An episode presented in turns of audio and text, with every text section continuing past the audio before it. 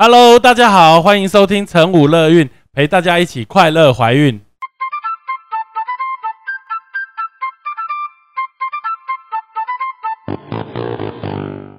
Hello，大家好，欢迎再次回到成武乐运。那今天是呃妈咪的分享，妈咪跟先生的分享哈。那我们今天很高兴邀请到之前我在这个 Facebook 上有写的一篇文章，就是一起走钢索。那今天就是钢索的主角的爸爸妈妈 一起到现场来跟大家分享他们的故事。我们欢迎惊喜妈妈跟她的先生。耶！嗨，大家好。好，很好，我们我们就直接进入主题啦。哦，就是说，呃，三个月前生了孩子，对，对对对，那那也是期待了很久，对，对，那时候等于算是第三次怀孕，对，前面还有流产过，对，对，那之前有做过检查吗？呃，其实第一胎跟第二胎是完全没有没没有。有检查过。嗯，你本身几岁？我现在三十，三十，所以这边怀孕的时候才二十几岁嘛，对我怀第一次怀孕的时候是四年前，四年前，对，然后第二次是去年，呃，对，现等于都是就是不到三十，对接近三十岁的30状况，对，然后呃，因为第一次跟第二次都是自然性的流产，就是可能小朋友呃。医生他们都是说，就是可能就是胚胎就没有好，对不没有好长好，所以就是他就自自己就没有了这样。嗯。那第三次怀孕就是这一次的时候是很突如其来的，其实我没有刻意的要一定要有小孩，可是嗯。他是前面两次反而是就是希望是有的，哦，反而变成没有那么想要，对。对，就是想说好，那就随随意，就是、嗯。就是没有没有特别的想要去一定要有。嗯。那第三次的时候，后来就很开心，因为就是就意外真的是一个惊喜，惊喜，对。嗯。那，呃，这这一次的时候就会比较仔细，因为又怕发生了前两次一样的问题。有会觉得因为是年纪比较大，所以要做比较多的检查吗？其实没有，因为我一直觉得因为，还很年轻嘛，对，因为那时候我第二次就是胎停的时候，我去你那边，我那时候是在怀宁，嗯我去怀宁给你看的时候，你就跟我说。没关系，你还很年轻，这种事情就是顺其自然就好了。对还有机会。对，跟大家解释一下，就是其实我们每一次怀孕哈，大概会有十五到二十个 percent 流产的机会，对就是六个怀孕里面会有五个大概顺利，但是有一个会碰到像之前这种胎停的状况。嗯那里面有一半以上的原因是这个胚胎本身染色体有问题。嗯，那当然还有其他的原因啊，比如说没有原因也可能是一个原因，或者是妈妈本身有一些自体免疫的疾病啊，或者是着床不稳啊、内膜太薄，所有你想到可能的原因，大概占每一次怀孕十五到二十个 percent。但但这里面有一半以上是胚胎本身自己的问题，妈妈有问题的几率可能小于一半。嗯，对，所以这个比例还是让大家知道，所以我我都会建议大部分的这个流产过的这个孕妇，我都会觉得，如果你没有生过正常的小朋友，你很想知道他到底是什么原因，要做这个胚胎的染色体检查，嗯因为你有一半以上的机会找到原因。而如果是染色体的问题，就不是你或者是先生的问题。那有时候对于孕妇本身的心理来说，其实事实上是很有帮助的。对我觉得啦。所以后来我第三次的时候，其实我有做，我跟先生都有做染色体检查。哦，所以你们有做我们在高？雄就有做，所以就是前两次流产完之后，你们哦，那你们很有 sense 哎、因为那时候我就想说，会会不会是有有就是可能染色体是我们自己本身有什么状况，后来都是正常，对所以那是正常之后，我就觉得好没关系，那就顺其自然。对，然后一直到这一胎的时候，因为好像是哎是第几周的时候是要做那个可以做免侵入性非侵入性十周十周左右嘛，然后我就是有做那个另外的比较，因为一般都是做简单的，嗯，我有点忘记那是什么。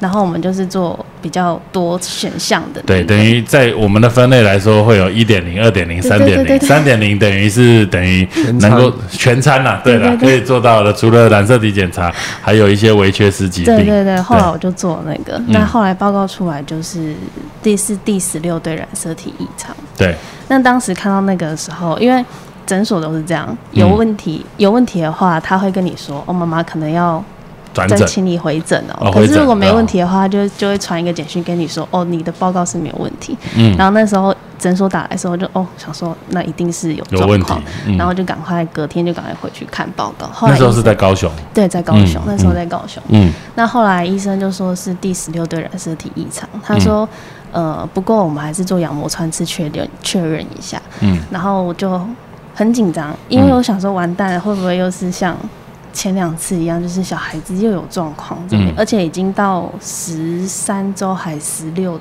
我忘记十三周还几周，嗯。就是已经等到比较大，成型看得，到样子三，个月了。嗯。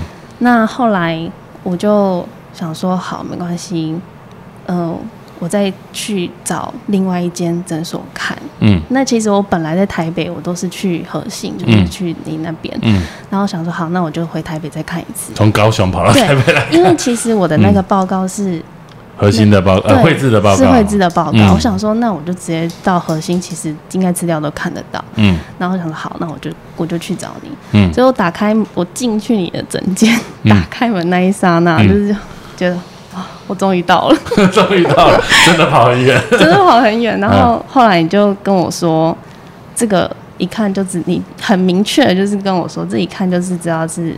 不是胎儿问题不是胎儿的问题，因为嗯如果是小孩问题，不可能长到这么大。因为那时候去你那边已经是十六周了，对，然后我就说，那胎盘问题怎么办？嗯他说没关系，你就说没关系，就是我们反正就是前期都不会有什么状况，到后期的时候我们再来观察。嗯。但是我会就是你一定会早产，可是嗯。我会让我会尽尽我所能，让嗯你就是不要这么早生，越晚生越好，对，越晚生越好。嗯，然后就哦，好，太棒了！我真的是那时候看到你跟我讲这个时候，我真的是心心中放下一大一个大石头，因为真的很很慌张。其实心情的转折应该蛮多的，就是从没有期待，然后突然怀孕一个惊喜，对但是做了检查之后，接到电话去听了报告之后，又掉到谷底。对，又又然后想说完蛋，然后后来到你那边又。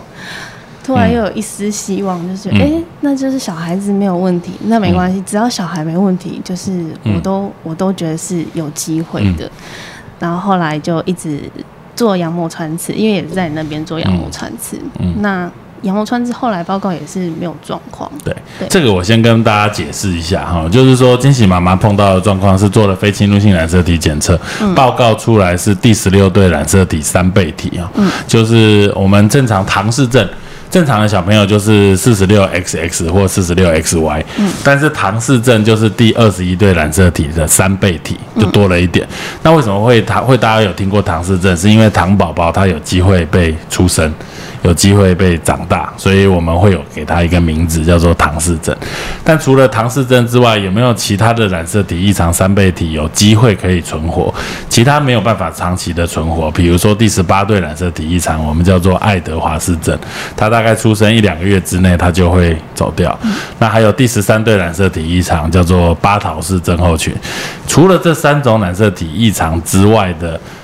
整对好像多了一条染色体，就像你的状况是第十六对染色体三倍体，这种是不可能有机会长大的。也就是说，他大概在八周，顶多九周，他就会没有心跳。所以在我们十五六周看到一个小孩，而且我们超一波看起来看似很正常的状况下，报告出来如果是第十六对染色体异常，那它是不可能的。所以它一定是其他的问题。那我们就要再、再提到这边花一分钟跟大家解释，就是我们做非侵入性染色体检测，其实事实上是检查胎盘分泌的游离 DNA。那我们胚胎着床之后，大概三五天之后，它就会分成长胎盘跟长小孩的，它会分成两条路。那我们 suppose 应该长胎盘跟长小孩的应该是染色体一样，但是在某一种的状况下，它出生了发现了发生了突变，所以。长胎盘的部分出了问题，所以就变成了第十六对染色体三倍体。那长小孩的部分没有问题，因为他一定才会这样子正常的长大。所以在我第一次看到你的报告的时候，我就觉得一定是胎盘的问题，不会是宝宝的问题。但是胎盘出现了染色体异常，最有可能就是造成这个胎盘的功能不好。那它出现了问题，所以确实，因为你在高雄也做了这所谓早期初期的紫癜前症筛检，对。他的报告也很有问题。对，也是我三样都是红字的，对，他的早发型紫癜前症的几率是五分之一。对。那时候的报告，对，早发型是指三十四周之前发生紫癜前症的几率五分之一，其实还蛮高的。嗯，对，所以我那时候其实嗯会很纳闷，就是因为我们的年纪没有很高，嗯。那我的就是也没有其他的状况，包含染色体我也都做了检查，嗯，所以我想问你，沈医师说，就是像这样的状况是我们这个年纪应该要出现的，还是说我生活作息？对，这个也是很多妈妈因为有做了紫癜前症筛检，她就会觉得，哎，我这个年纪需要做吗？呃，我我我看起来都这么瘦，我也没有三高，我平常有在运动，有需要做吗？这是很多人的疑虑哈。那我都会跟妈妈讲说，就是每一胎的状况都是新的精子配新的卵子，所以会不会发生紫癜前症，牵扯到两个原因。你本身的身体状况就是小朋友的养分供给，就是比如说是子宫动脉血流，那这个子宫动脉血流是你的状况，所以你如果身体状况好，平常有个运动，子宫动脉血流应该正常的几率会比较高。但是我们永远没有办法确定的是胎盘的状况，因为胎盘是精卵结合之后产生的东西，你的这个精子，你的这颗卵子是不是结合之后产生的胎盘是正常的？永远没有办法知道，只有抽血才有办法做检查。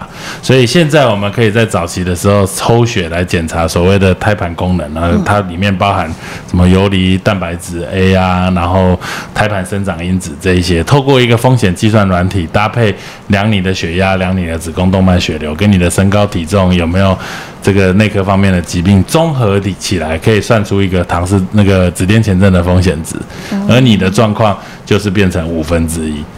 对，所以上第一胎没有发生过，第二胎会不会发生？其实不知道。第一胎有发生过，第二胎也会发生吗？也不一定。哦，所以这个应该必须要每一胎做筛检。那它的筛检准确度其实也蛮高的。嗯。所以像你筛检是高风险，对，而后期也确实发生。对。那很幸运的，我们有做了非侵入性染色体检测，那也发现是胎盘是第十六对染色体有异常，所以这就是它的原因。对，刚好就找到原因。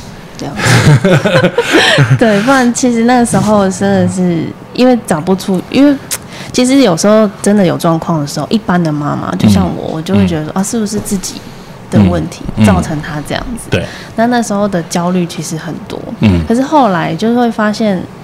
哎，也没有，因为他也就是这样子，对，很正常的长大，对，是到后期好像三十周，三十周后才开始，二十六七周之后就长得比较慢。对，你就说，哎，好像也是，因为那时候羊水都还是正常，嗯，然后你就说没关系，它没有变小就好了，对，就是它如果说有维持或者是长一点点，那都是好的，嗯，对，所以我就想说，嗯，没关系，反正他，因为我还做了那个。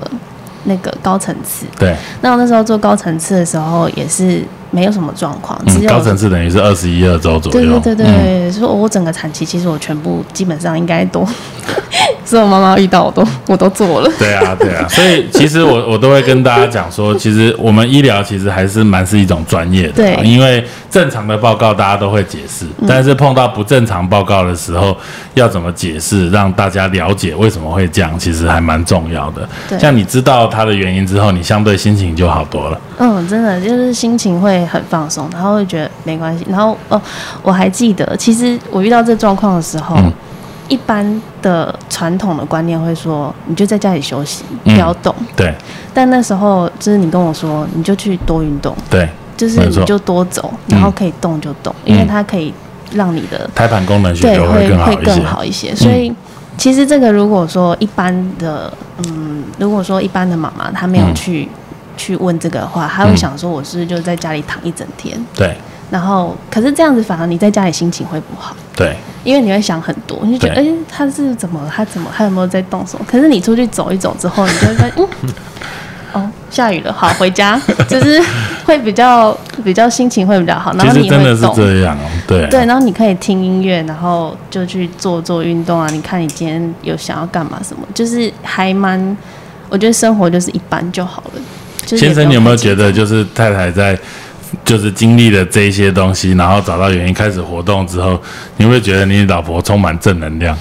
我觉得她的正能量，就是她前期其实是还蛮忧郁的，对，因为前两次的经验嘛。嗯那她真的是转变的时候，是因为你跟她说没事，嗯，你就正常吃、正常睡，去嗯运动就好。对，那这个是跟过往的经验很反差的，他会觉得说，哎、就是老辈的也都是说叫我躺着嗯多休息，嗯然后什么不能吃，嗯什么不能吃，要忌口，要怎么样。嗯可是就是林医师这边讲的是完全不一样。嗯，可是他是听完之后，他整个就心情上差异很大。对，其实我们太多是自己给自己的压力，自己给自己的限制，而且这些限制有用就算了。但重点，这些根本是没有任何科学根据的限制，对所以没有帮助，真的没有帮助。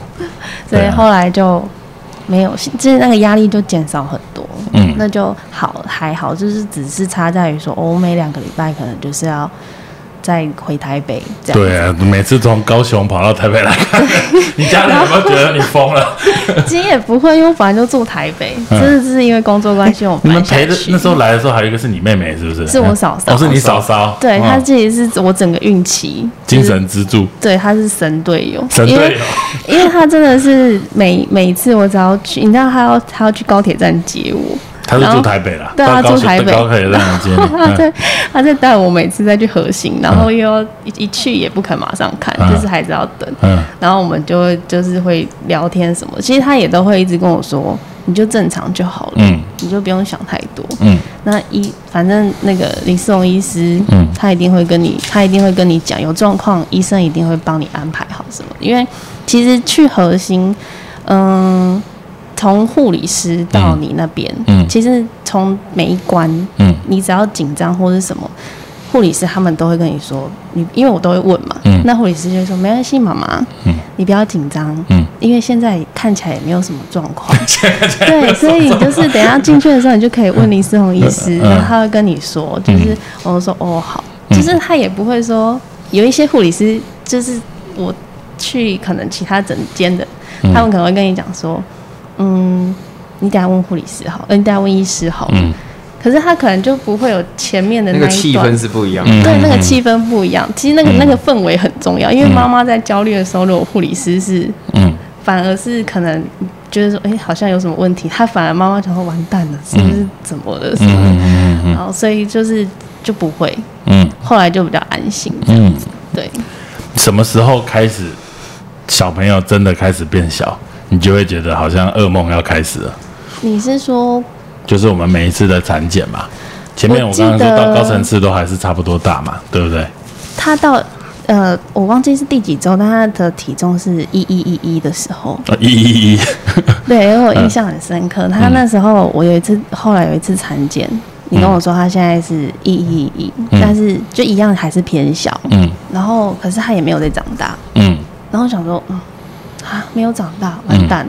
后来你又说，嗯，羊水好像有变少一点，嗯然后说，嗯，羊水变少，嗯那我是不是比较深的？嗯，好像是二十九周的时候，二十九周二八还二九的时候，嗯他说，嗯，没关系，我。你就说没关系，我现在看起来还是就是没有什么状况，嗯然后心跳也都正常，嗯，也没有什么，也是，然后你就问我说有没有什么肚子痛？胎动对对对，对有没有比较少？对对对，嗯我就说嗯也还好耶。嗯他说没关系，你就说没关系，那我们就在等。嗯然后可是那个时候你跟我讲就是要每两周，哎，后来好像是一个礼拜要抽血一次。对我只要回诊，你就要抽血看那个指数。嗯所以我到后期是应该是每个礼拜都抽一次血。嗯，就是抽这个我们所谓中晚期的子痫前症评估，这个胎盘功能检测。对对对现在多了这个新利器，我觉得真的很有帮助啊。嗯因为以前我们只能看小孩的大小，量子宫动脉血流，或者是量脐带血流，嗯然后量小朋友的脑血流，然后来判断。但是它的准确度相对来说没有这么及时，就是说它血流可能 OK，但是胎盘功能状况可能已经很不好，所以它有可能会突然变差。那有时候我们抓不到那个生产的时间点。那现在多了这个胎盘功能检测，其实蛮准的。像像以你的状况，就是二十六周我们验的时候比值是六十八，我们通常超过三十八就是不好，超过八十五就有风险，要很注意了。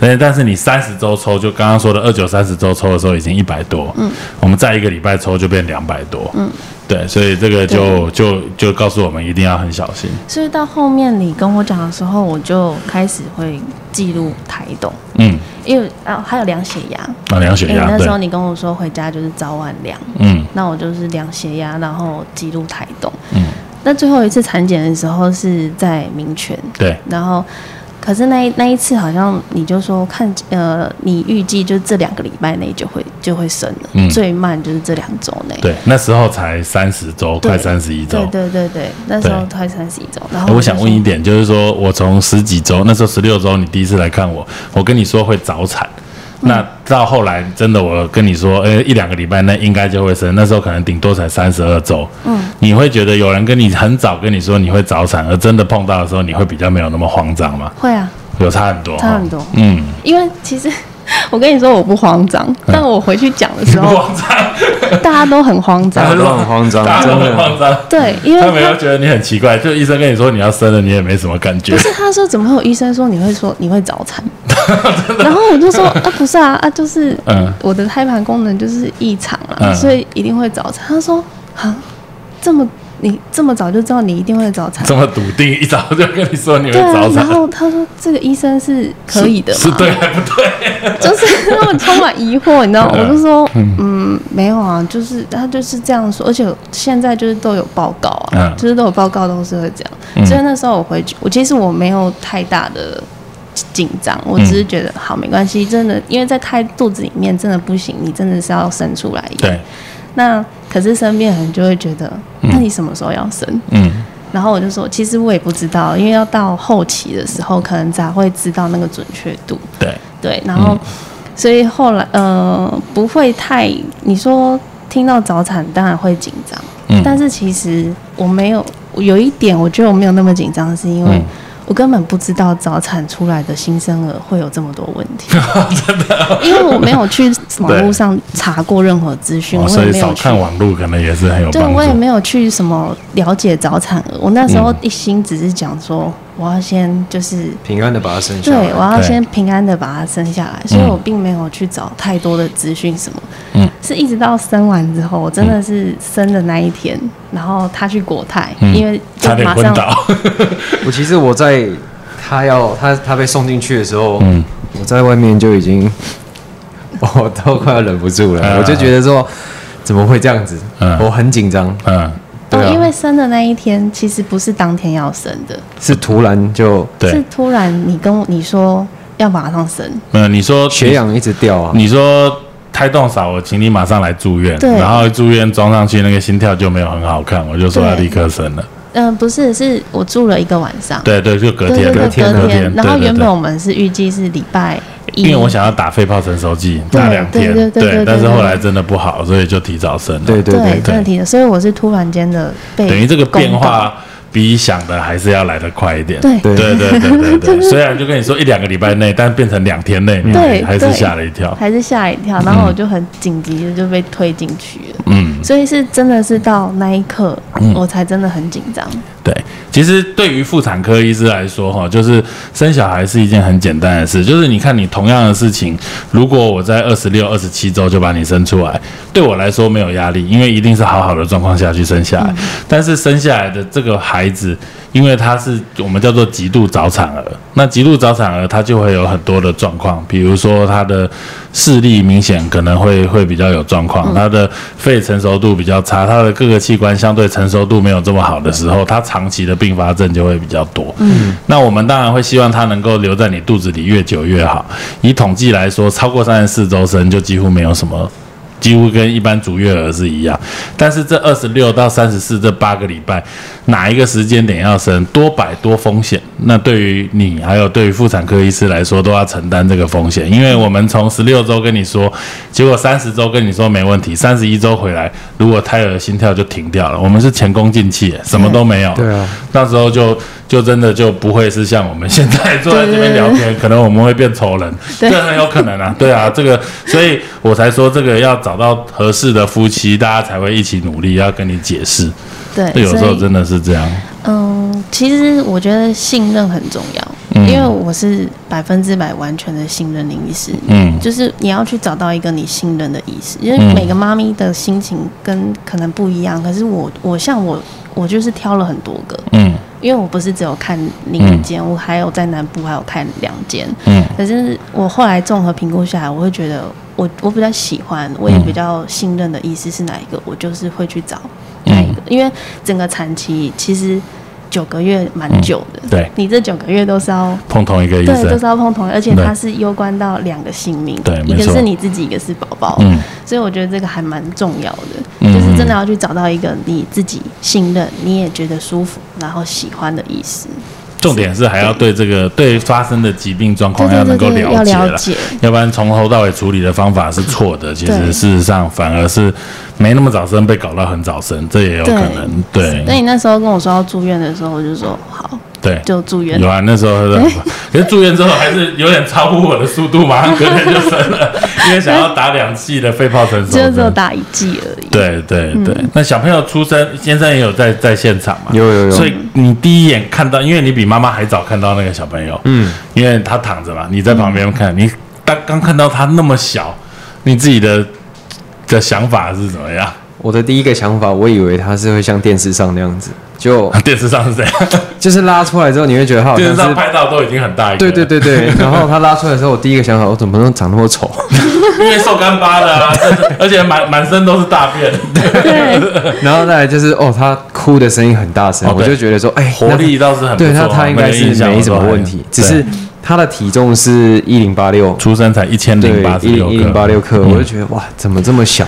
呃，是三十一周生一零八六，我们标准三十一周应该一千七，所以一零八六大概是快二十八周的大小，所以小了三个多礼拜。对，嗯，所以那个时候后来就马上送国泰医院。对，后来就出生后没有几个小时就转到国泰医院，对对对，而且是在疫情的时候，哦，对，那哦，这个也，是很晕倒。那个整个那天刚好是。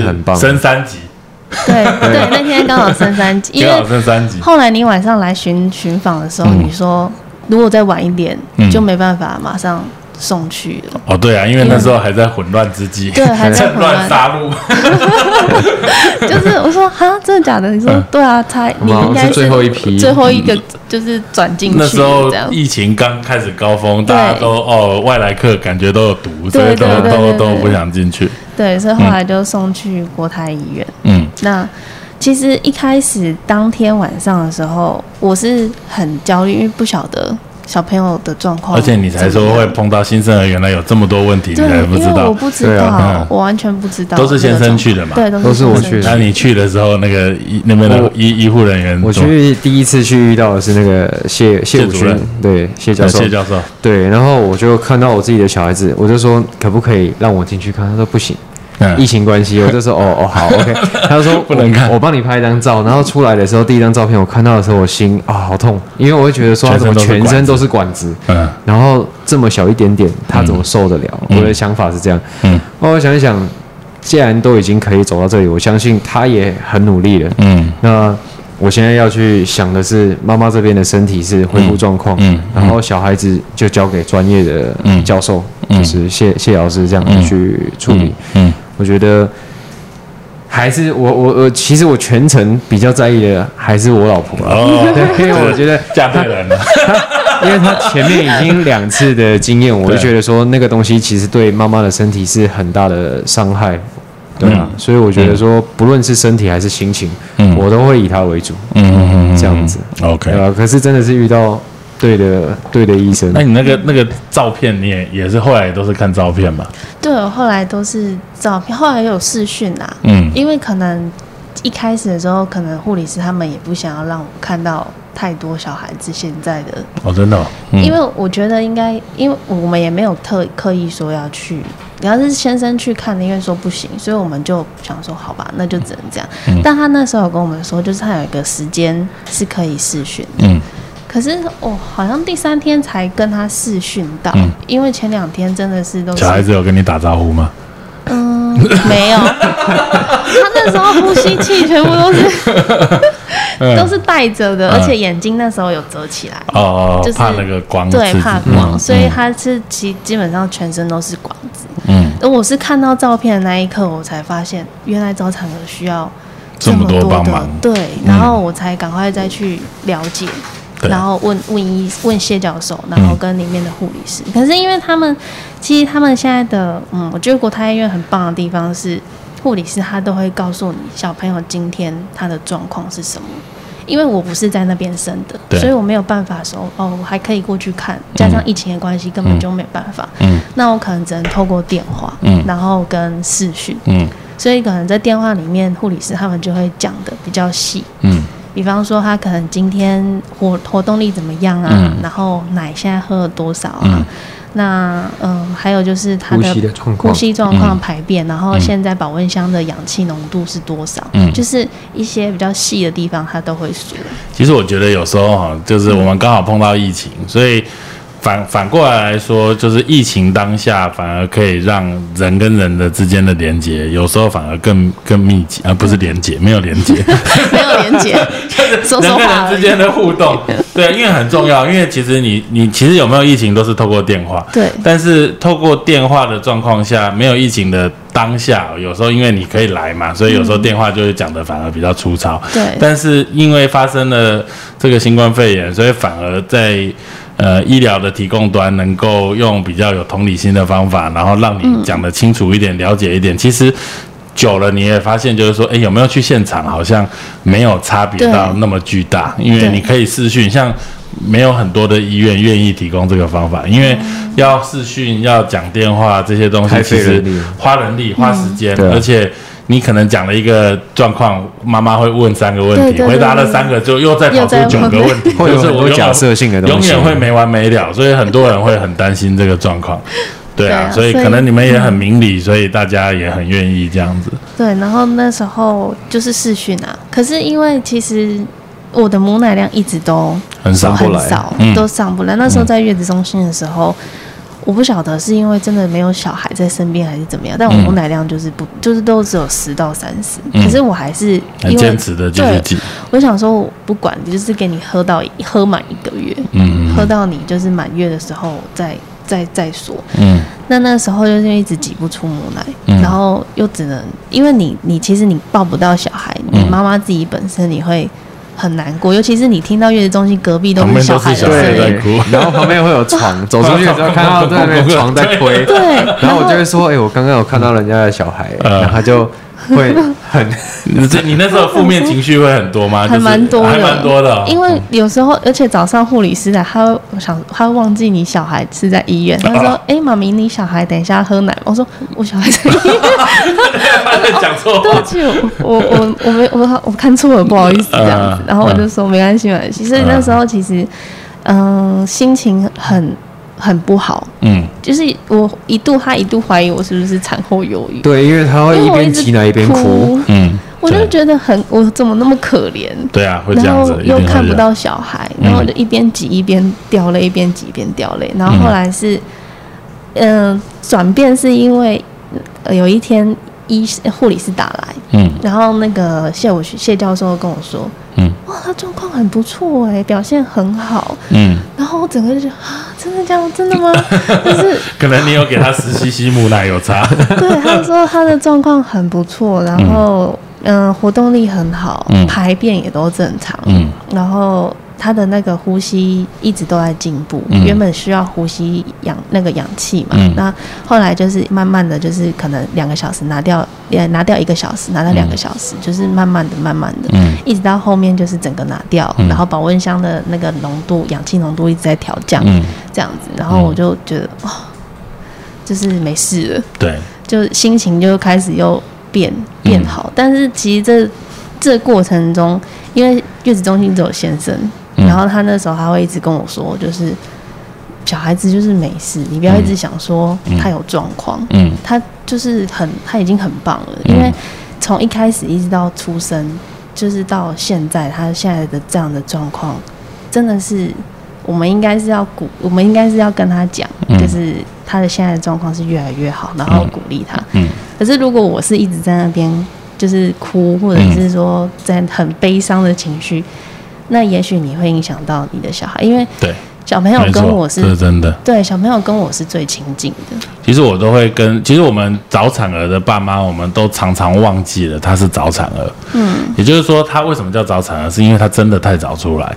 所以你就说，哎，他怎么住院住这么久，住了两个月？其实因为他这两个月本来是应该住在你的子宫里，他就还没有要出来，所以我都会跟爸爸妈妈说，呃，我们早产儿住的时间通常都会住到你预产期前后，所以他至少也会住到三十八周左右才会出院，因为这本来才是他该出生的日子。所以他事实上后来在国泰医院也住了对，快两个月。快两个月，对所以出是出院的日子也只是预产期的前几天，对对对，所以其实也差不多到那个时间。对，对真的会有。所以那个时候后来就觉得哦，一切都是往好的方向，我嗯就觉得很棒。当时还是因为他只是只是胎盘功能比较好，所以相对比较早产。但是到了国泰医院之后，还是有出现一些早产儿的状况，比如说会有卵圆孔没有关啊，嗯然后动脉导管开着啊对，心室中隔有一个小缺损啊，脑部有一些小囊肿。对那这些谢教授跟你讲的时候，你听到是不是就是头都晕了？怎么会有这些东西？真的晕了 没有想到有这些东西竟然会出现。对，嗯然后就是也真的是也会去看，其实我会去，因为后来他们早产儿就是都会有一些那种那个社团什么的，哦，早产然儿社团后我们，也都会去，我也会去看。嗯，但是因为我后来发现，其实每个小朋友的状况都不一样，真的不一样很多不一样。是不一样的。对啊所所以你后来我就是以我就跟谢教，因为我都会问谢教授，就是嗯每个礼拜、他每个礼拜五，就是我都会跟他通话一次，嗯然后他都会跟我说，就是小朋友这个礼拜的状况，然后他们做超音波检查怎么样？因为心脏就是每个礼拜，他基本上那时候是。一周看一次。对，一周照一次，嗯脑部也是。嗯那他后来就说，嗯，就是没有什么太大的变化。嗯可是所谓的没有变化，其实是好的，嗯因为他没有在变，比如说变大或者是怎么样。嗯他说那就是固定追踪就好了，就是追踪是很重要的。可是追踪不代表说你小孩有问题，嗯他只是要去看说他的变化是怎么样。那如果有问题的话，其实是在这个过程中他会合并其他的症状。嗯但是因为我的小朋友他并没有，嗯所以他就说不用太担心。嗯那我就说好，所以就后来也就没有太多的紧张，嗯因为主要是呼吸啊。我觉得呼吸一开始他的肺部就都没有什么状况，嗯所以就是比较安心。嗯那进食就是排便也都很很正常。我觉得心脏跟脑部就是只能看他后面越来越大的时候再来再来处理。嗯那后来他上个礼拜前两周回诊，第一次回诊，嗯心脏科医师那时候就说，哦，已经基本上是找不到了，嗯就是找不到那那个个孔都该闭的都闭了。对，他嗯就说，我就说，哦，那是他说，嗯，很好。就是因为那个心脏科医师是一个老医师，嗯所以他就是讲话很慢，慢一点。你的期待要讲什么？对哎他在照出一句，对他就是这样照，然后因为他定，然后我就很紧张，我想说是不是有什么状况，然后他就，嗯，定格。对，就是定格。然后说说医医生怎么样？然后他就心跳很好。我说吓都被他吓死。哦好，他说等一下我们再照个超音波，嗯然后我就说好，然后照照，因为他也找 很久，因为。你在照超音波，然后嗯你是不是就是会他会去量他的那个可能就是然后有一些他要量的对对对，嗯然后他就会照一下，然后。然后听到这的时候，是不是怎么了？所以医生哦，真的是在那个 产妇或者是在检查的时候，不能发出奇怪的声音，不也不能也不能有随时有停格，对 就是停格，大家都会觉得发生什么发生。什么事了吗？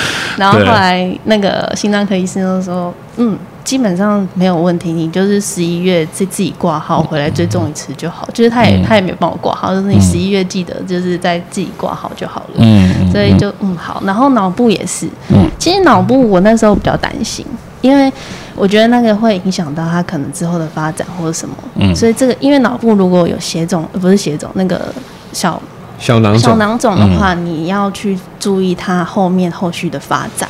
嗯。对，那那时候我问那个、呃、我们那个脑部医师的时候，他是跟我说，第一次照的时候，他有比较多的小囊肿，嗯。那后来到上一次回去的时候，那个已经变到剩一颗比较明显。嗯那他说这基本上就是往好的方向发展。嗯那后来因为他有看肌张力，因为嗯。现在他这个岁就是这个他刚满月嘛，嗯。就是以角龄来讲，嗯。还是刚满一个月，嗯。就是先看他的肌张力，嗯。他就有去看一下他的肌张力，都很正常，嗯。所以他说。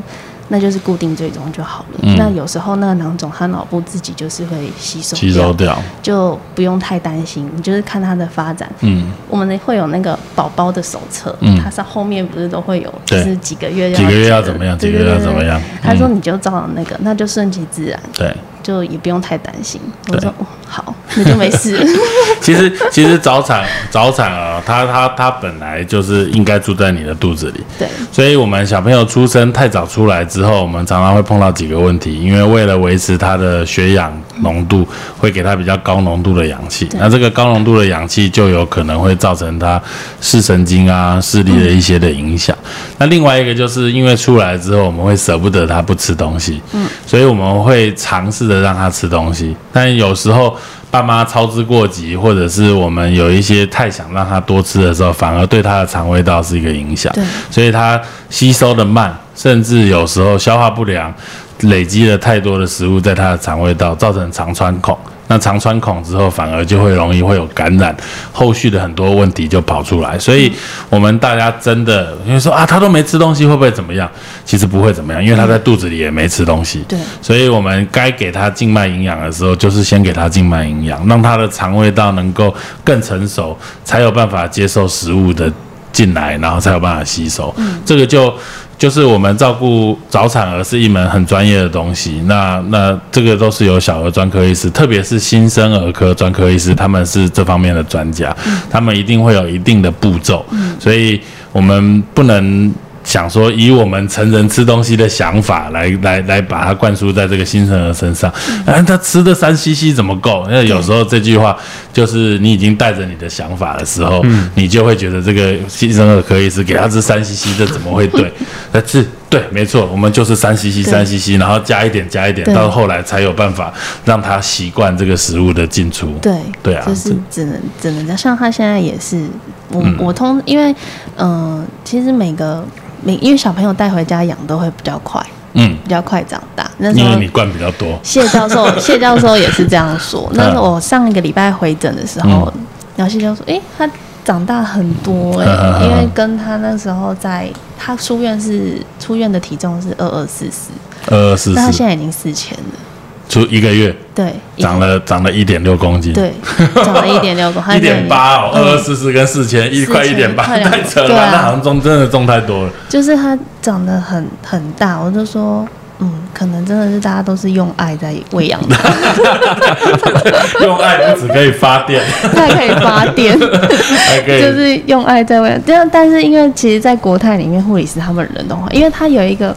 我觉得他们很贴心的是，那时候我要出院那一天，嗯。那个护理师跟我说，他说：“妈妈，你回去只要有什么问题，你就是随时打这支电话来，嗯。然后我们里面的所有护理师都会告诉你状其实况。”其实其实我真心觉得，像这种新生儿科啊，其实不管是新生儿科啦，就是任何一个科别哦，这个护理人员真的都是天使。对啊，真的啊，都是因为天使。因为因为他们每天照顾这些小朋友，其实真的不是他的小朋友哎、对。然后他其实你长他长好长不好，其实跟他也没关系，对。这是一种责任感或者怎么样。对对对，所以那时候我有一次我还是半夜打去的，啊，半夜也打去。因为他，你也是很有事，对，不是不是因为我我就想说奇怪，我小孩他就是他已经带回家了已经回家了。天哪，半夜也可以接受咨询，嗯，他因为他跟我说二十四小时，我说哦 好，然后我就想说他有一次半夜溢奶，嗯。那时候刚带回去的时候溢奶之外还有打嗝，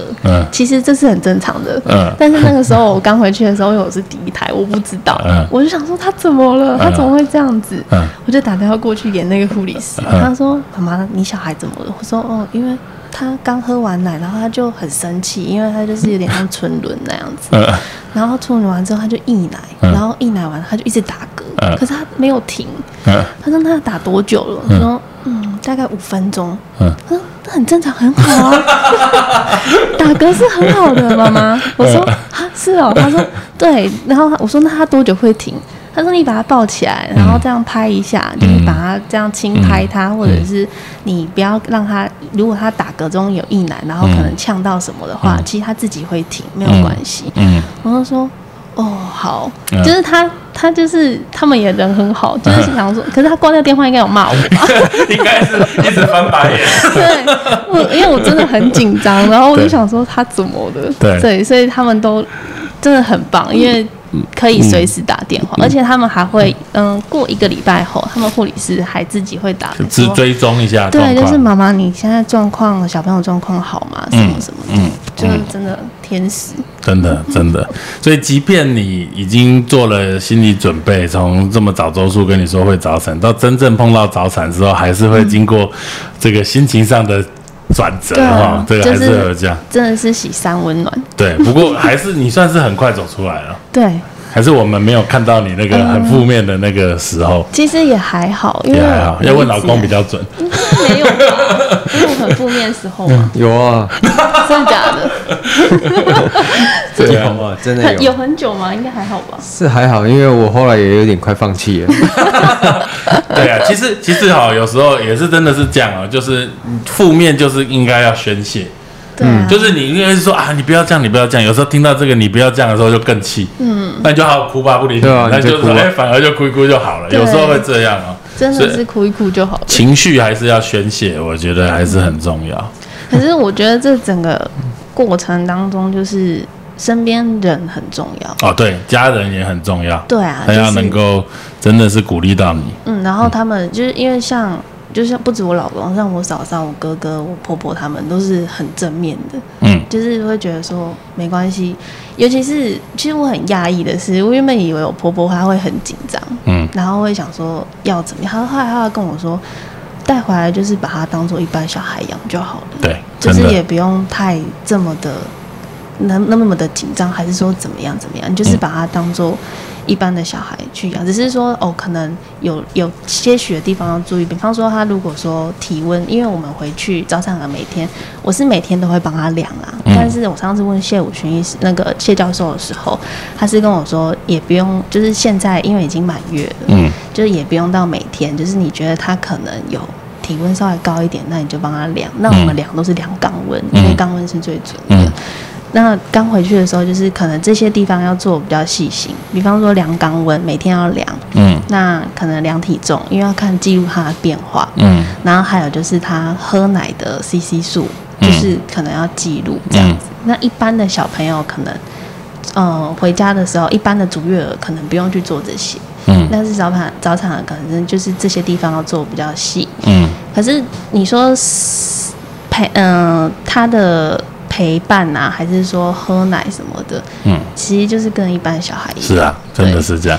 因为最辛苦的那段已经在医院的时候完成了，已经已经在那边已经做做过了。对你现在换算成一个月，你四公斤，可能比很多足月的都还要重。嗯，真的吗？真的啊，足月一个月不一定有四公斤呢。那还不，那他还不，他其实还不对啊，其实早产早产儿。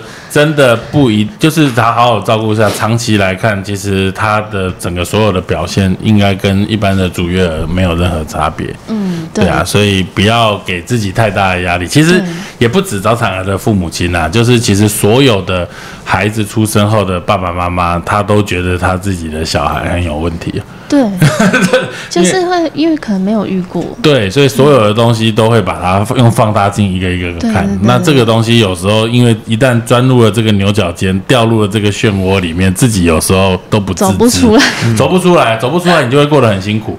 就是因为我们有时候，因为我们其实产科，我们大概生完小孩之后，大概只会看到妈妈一两次哦，就产产后检查伤口，然后再来就满月做做抹片。那之后如果妈妈没有一天到晚回来这边抹片，其实我们都不会看到。现在偶尔还会因为有脸书啊，所以可以知道妈妈的状况，有时候会跳出来。嗯，但你就会发现，生完小孩之后会变成两种状况。对，一种就是妈妈完全恢复她原本的。怀孕前的这个样貌，然后她的生活过得很自在，然后有一个小孩是她生活的一部分，但不会是全部。嗯，但是有一群妈妈，她就会陷在这个漩涡里面，会转不出来。哦，就是就是她的小孩是她的全部，所以她想要给她最好，反而给自己太多的压力。那这样子的状况下，她反而失去了她自己的生活，那就会。第一个，他可能自己，我不是说一定要穿打扮的漂漂亮亮才好，但是他已经跟他原本的样子不一样了。那不一样了之后，他就会过得很辛苦。那连带的会影响到先生、他的家人这些东西，因为你好像变了一个人，过分紧张了。对，然后这个。本来大家结婚在一起是喜欢你原本的样子，但是生了一个小孩之后，你变了一个人，这就是很多家庭的问题就会产生这样子的状况产生。但是你仔细想想，到底有没有什么问题？没有啊，我生了一个健康的小孩，也没有什么事情，老公也没有外遇，然后我自己也是觉得我想要全心把这个孩子家庭顾好，我到底做错了什么？但是就不对了。对对，所以真的会这个样子。分配一定要分配好，时间上一定要重要，真的，而且你不要。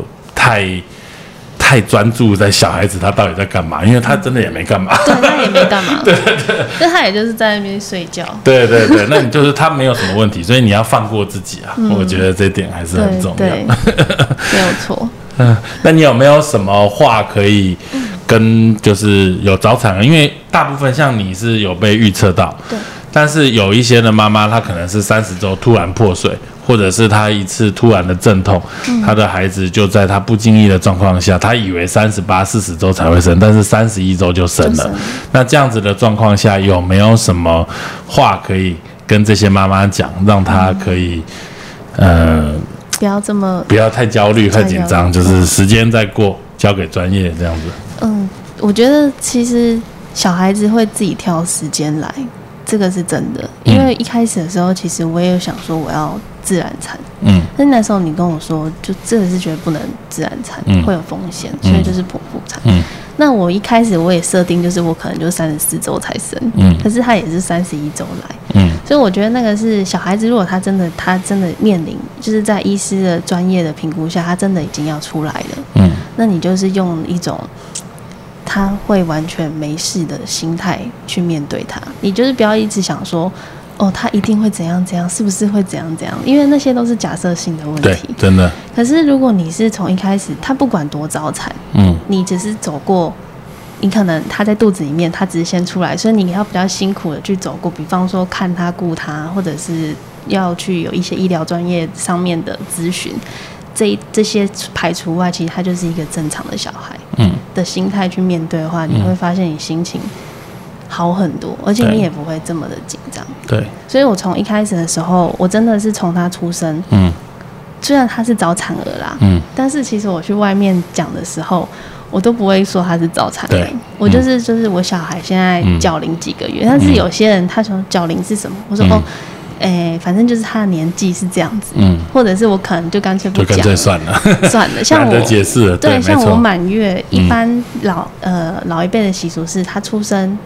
的那一天，比方五月十六生，六月十六是满月，嗯，可是我六月十六我没有做满月，嗯，我就是把它移到就是八月十六，就是主就等于预产期过这样子，对，因为我也不想要人家一直去问我说，哎，为什么他明明就是。是现在还是我不想去多解释，因为我觉得那个就是很平常的事情。对，没错。可是有时候你可能课，你可能去讲这个，人家要跟你说什么，你就觉得说，啊，我小孩是不是真的这样？对，尤其是你去送油饭的时候，他说，哦，我跟你讲，那个早产儿一定要怎样怎样，什么照顾什么的，我就觉得，对，那个只是多增加你压力，那不如你就是把它。当做就是正常的小孩，那你反而你会觉得事情一切就是顺很多。对，所以其实不止早产儿啊，包含一些，比如说我们之前一直在提倡的，就是有兔唇的宝宝啊，或者怎么样。其实我们就像早产儿一个喂奶，他吃的量跟我们想的量就会有差。那同样的照顾兔唇儿来说，他也会有一些不一样的方法，但是要相信。提供给你专业知识的人，然后我们常常会碰到现在的生活上，大家很相信网络的东西，对，然后很喜欢去看人家的分享，但是不要忘了这些东西，你不知道它他背后是什么，他讲的东西也不一定是对的，还是要相信呃你的医师或者是真正的医疗的这个提供者，比如说医院的护理人员怎么样，大家跟你讲的。那照顾孩子本来方法就有很多种，没有说一定是其中一种 OK，我所以也那时候不要压力太在大。新生的时候，我有一次去新生的院所，嗯，这样核心其实我每一间院所都去过，我好像只差桃园桃园的。跟宜兰，桃园，因为有一次我是突然，哦，我做完羊膜穿刺的隔一天，嗯，我发现我那天晚上我的就是我的内内裤裤上面，湿湿的。对我以为嗯我羊水破破水，嗯。我很紧张。嗯。我那天晚上打电话去呃民权的急诊，嗯。然后因为护理说妈妈你量是多少？我说他说有到一整片卫生棉嘛，嗯。我说。没有，嗯。就是可能就是一一一小块这样。嗯。他说没关系，那你再观察。嗯，那后来隔天，因为我一直想说，我觉得我肚子有点紧紧的，还是去看一下还是去看一下好了。我就去新生。嗯，然后那时候我也是照胎心啊什么的，嗯。然后医生也有内诊，就是说说没没问题啊，嗯。你你的那个子宫颈现在看起来都是正常的嗯，胎心也都很稳定。嗯。然后后来我要走的时候，你们那里面有一个护理师，他真的很可爱。嗯他说：“妈妈，因为我在划手机，嗯他看到我在看就是羊膜穿不刺，不要再看了。他把我手机盖起来，他说：“你不要再看了，你把它关掉。”他说：“你回去，因为他就跟我嫂嫂说，我嫂嫂在旁边。他说你要监督他，不要再让他看网络上的讯息了。”我说：“哦，好。”嗯然后我就说：“好，那我不要。”他说：“那个是网络上是每个妈妈不同，对，你自己现在的状况就是没有问题。而且真的是这样哦，像因为我们诊所有时候会上新闻嘛，那你就会就发现这新闻都在胡说八道、乱写，对但是。跟你没有关系的东的时候的新闻，你就会很相信他。嗯我自己也会这样，因为你不知道他到底是讲真的还是讲假的，你就会觉得他是讲真的。那搞不好在同样的事情发生在那个人身上，他就觉得这个新闻是胡说八道。但我们旁边看的人就是哇信以为真，对就会碰到这样，所以我们常常会跟那边说啊，那新闻不要乱写怎样？嗯但是这是跟我们有关系的新闻，所以我们会知道他乱写。但是跟我们没关系的新闻，我们就会很相相信对，真的就是这样。所以对新闻真的是。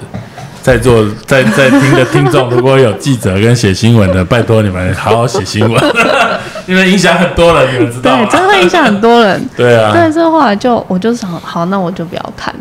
对因为因为其实真的，你妈妈在家里没事啊，尤其是你在，你真的会一直滑，然后你就会想说，哦，这个妈妈分享什么？然后我是不是好像也是这样？所以以后真的不要叫孕妇一直待在家，在 家整天也是在看新闻，也是对要么就网购。真的要去外面多运动。对啊，多去外面走一走比较好。对啊、好，今天真的是非常谢谢惊喜妈咪跟先生哈、嗯这个跟我们分享他们孩子的故事。现在已经三个月，等于小三龄一个月，对小林一个月大，对，希望他可以平安健康的长大。我会继续用爱灌溉他，对对对，用爱发电跟照顾他。对好，谢谢，谢谢